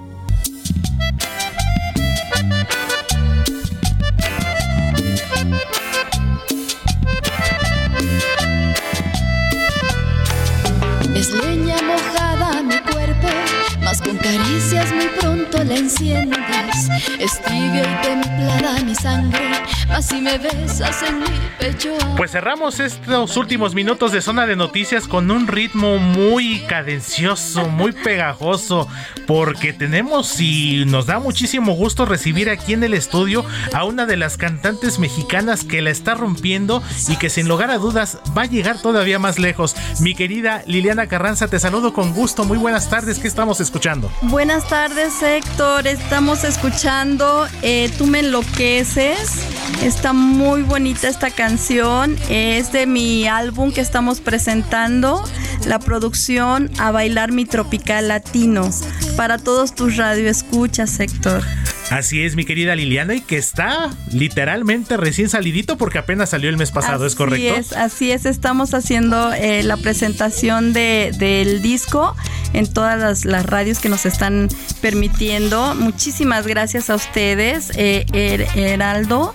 Eh, les agradezco muchísimo a Manuelito que no está ahora, pero aquí reemplazándolo con un gran locutor también, Héctor. Muchísimas gracias. Muchísimas gracias, mi querida Liliana, y sobre todo, pues este material que está eh, como lo acabo de comentar, recién salidito del horno y que se suma a un lanzamiento que también tuviste a principios de año como lo fue Sentimientos, ¿es correcto? Así es, tuvimos eh, Yo Canto Ranchero también. Entonces eh, tuvimos la producción de Sentimientos. Primero salió Fiestas Mexicanas, después fue eh, Sentimientos y ahorita estamos promocionando esta canción eh, que se llama Sácame a bailar, de, de A bailar mi tropical latino.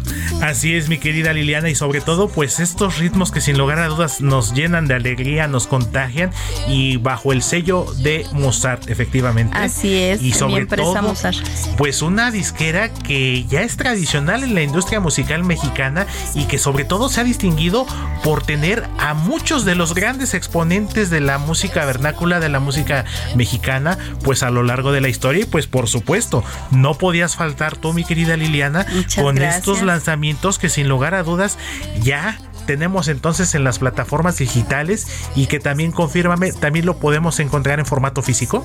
Así es, lo tenemos todo en plataformas digitales, está en, en Spotify, en, en Facebook, en, en, iTunes, en Amazon, en todas las plataformas que puedan, este, eh, ahora sí que todas las plataformas eh, que están al aire, ahí estamos presentando nuestra, nuestra producción. Eh, fiestas mexicanas también, sentimientos que están canciones también de mi papá, como Mi México, Nací Mexicana, fiestas mexicanas, también en YouTube, también ya tenemos videos en YouTube donde pueden encontrar estas canciones. Y también también ahorita con la producción de A Bailar Mi Tropical Latino. También estamos en, en YouTube y en todas las, en todas las plataformas. Así es, mi querida Liliana. Entonces no hay pretexto para no bailar, para no cantar, para no, no disfrutar, no expresar sentimientos con esta música tuya que sin lugar a dudas nos pone de muy buen humor. Muy sexy picarona. Exactamente, con mucho sabor. Así, es, como debe de ser. Y platícanos, eh, ¿te estás presentando en algún lugar? ¿Vas a tener alguna gira? de promoción, alguna presentación? A ver, platícanos. Sí, sí, vamos, más adelante vamos a tener ya presentaciones con esta, con este nuevo, nuestra nueva producción.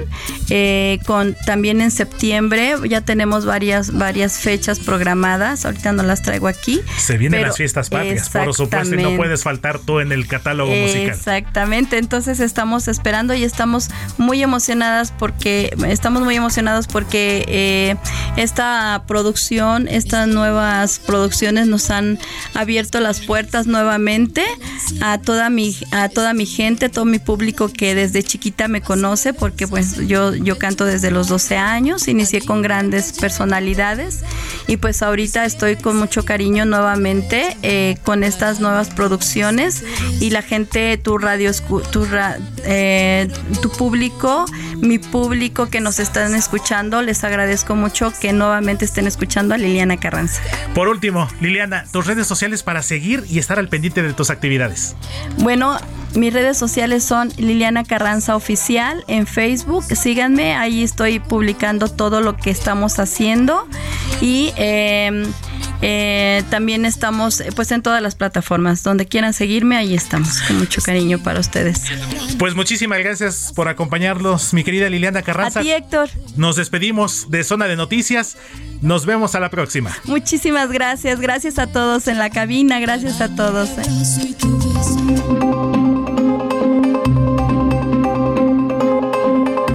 El Heraldo Radio presentó Zona de Noticias con Manuel Zamacona. Los esperamos la próxima semana desde el epicentro de la información.